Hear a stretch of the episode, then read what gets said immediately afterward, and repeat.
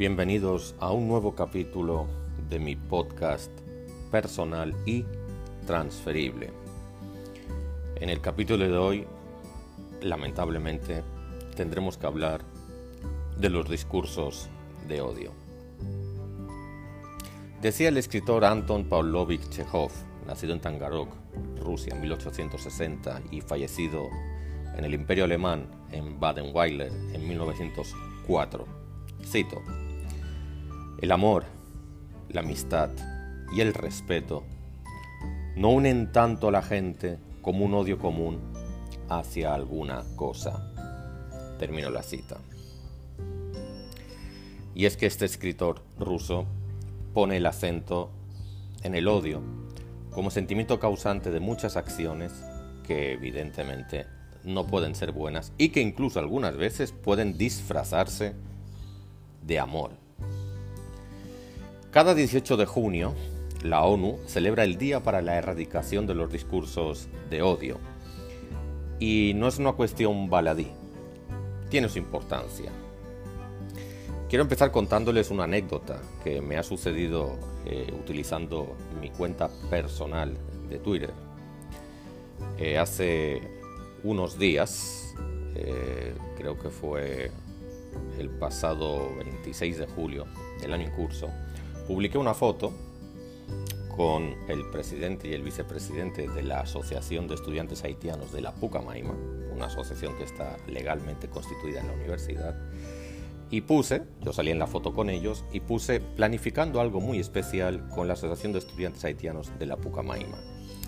Eso especial que estamos planificando es una sesión eh, de cine haitiano a través, o que va a ocurrir eh, gracias a la organización del Club de Cine de Estudios Generales de la Pucamaima, departamento que en el momento de grabar este podcast dirijo. Y alguien me respondió lo siguiente, planificando cómo pueden traer más haitianos al país y a nosotros que nos jodamos, ¿verdad?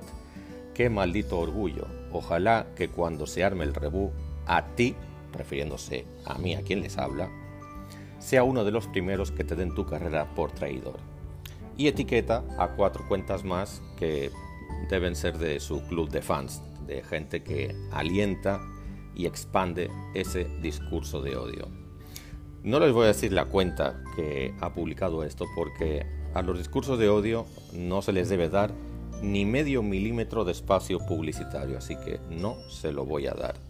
Que quiera averiguar, pues que averigüe. No voy a ser yo. Insisto, a los discursos de odio, cero tolerancia. Y bien, eso me puso a reflexionar, obviamente, no es agradable recibir un mensaje de esas características, sobre todo cuando uno, desde su rol de educador, profesor universitario y siendo trabajador social, uno intenta eh, educar transversalmente pues para la tolerancia, la interculturalidad, para el amor, para la empatía y en definitiva para el desarrollo humano integral de las personas, las comunidades y la sociedad en general. Al menos es lo que uno pretende. Evidentemente que uno comete muchas equivocaciones en el transcurso de la vida, pero la intención es esa. Así que a día de hoy el odio, lamentablemente, está aumentando en todo el mundo. No es que antes no hubiera odio, lo que pasa es que antes era más difícil difundirlo, básicamente por una cuestión tecnológica, así que el odio y el discurso de odio ha existido siempre. Es decir, ¿y qué es un discurso de odio? Un discurso que incita a la violencia, que socava, destruye, mina la cohesión social, la tolerancia y que evidentemente pues causan daños psicológicos, emocionales y físicos a las personas afectadas.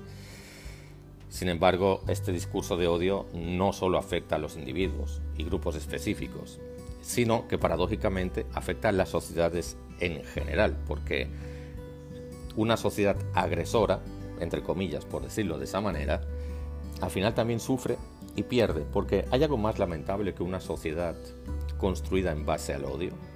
Piénsenlo.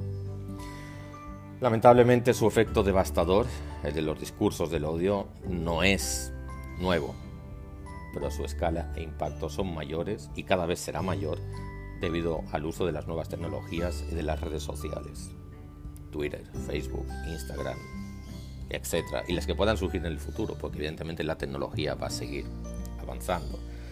Así que los discursos de odio ya son uno de los métodos más frecuentes para difundir retóricas, discursos e ideologías divisorias a, a escala global y que constituyen un lamentable y peligroso estímulo para la guerra y para el genocidio.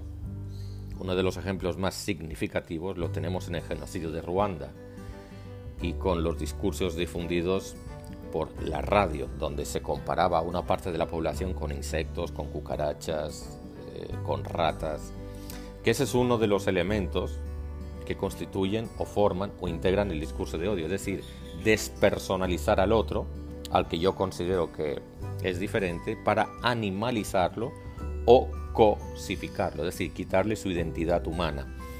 Esto quizá algún día sería interesante eh, integrar a un psicólogo en este podcast para que lo pudiera explicar de manera más detallada desde el punto de vista psicológico, porque es muy interesante.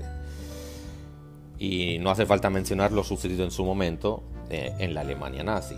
Eh, si ustedes miran, indagan un poco por internet y buscan los carteles publicitarios y propagandísticos de la época en la Alemania nazi de los años 30 y 40, pues verán eh, que el mensaje que se transmitía, por ejemplo, sobre judíos, pues era algo así como que eran ratas que dañan la sociedad, la contaminan es la antítesis de una raza pura, etc. Y claro, si todo eso se va transmitiendo por todos los medios, incluso desde los sistemas educativos, pues al final estás creando una bomba de tiempo que después se lleva todo por delante, ¿no? Ya sabemos cómo terminó aquello de la Alemania nazi y también sabemos cómo terminó lo de Ruanda, lamentablemente.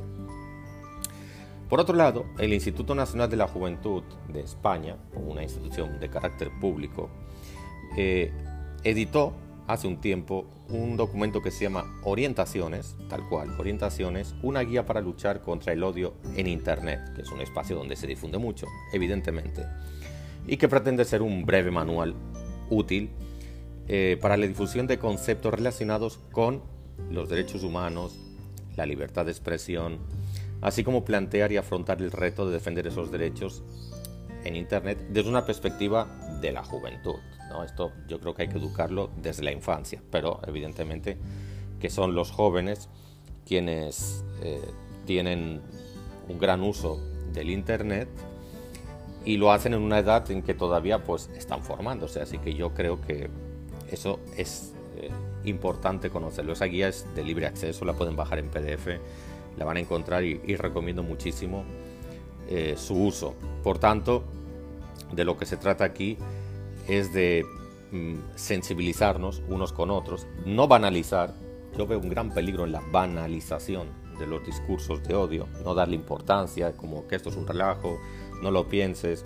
Yo cuando lo compartí, cuando compartí mi experiencia de, esa recepción de discurso de odio con algunas personas que no, no le prestes atención. Y lo estuve pensando un tiempo. Y después de pensarlo un tiempo pensé, pues sí, hay que prestarle atención. Porque al final el mal siempre se impone por la inactividad y la inacción de quienes queremos hacer el bien. Y no pienso dejar ese espacio, no pienso darles cancha. Creo que hay que seguir educando para sensibilizar, por supuesto, a mis estudiantes, pero a quienes convivan conmigo también. Así que creo que es importante seguir trabajando eh, para generar discursos de libertad de elección, creo que eso es muy importante. Trabajar la multiculturalidad, es decir, no es que una cultura tenga que imponerse a otra, no hay culturas mejores que otras, no hay personas eh, por, por, características intrínsecas, no hay personas, personas unas mejores que otras. Puede haber conductas mejores que otras, y ese es otro tema. Puede haber conductas unas mejores que otras, eso sí, por supuesto. Así que mm, en este breve episodio quería contarles esta breve reflexión sobre los discursos de odio, cómo detectarlos, qué son, cómo prevenirlos, qué actitud debemos tener cuando seamos víctimas, porque nadie está exento de esto, cuando seamos víctimas de un discurso de odio. Y les recomiendo, búsquenlo por Google, eh, hay un movimiento que se llama No Hate Speech, en inglés. Deletreado, deletreado en español sería No Ate, con H, Speech, S-P-E-E-C-H. Lo digo así porque para facilitar que lo puedan buscar eh, usando cualquier buscador, supongo que Google básicamente, y tomémonos un tiempo, o al menos yo he hecho eso y lo pienso seguir haciendo, tomemos un tiempo para la reflexión. ¿Qué clase de sociedad estamos construyendo? ¿Qué clase de sociedad queremos construir? ¿Y qué clase de sociedad queremos que tengan nuestros hijos? Porque sin darnos cuenta puede ser que estemos construyendo una sociedad basada en el odio. Insisto, sin darnos cuenta. Y esto ha sido todo por hoy. Muchísimas gracias por acompañarme. Recuerden que esto también llega gracias al apoyo de carteldeportivo.com del grupo Papi Pérez. Y nos veremos la semana que viene en este podcast personal y transferible.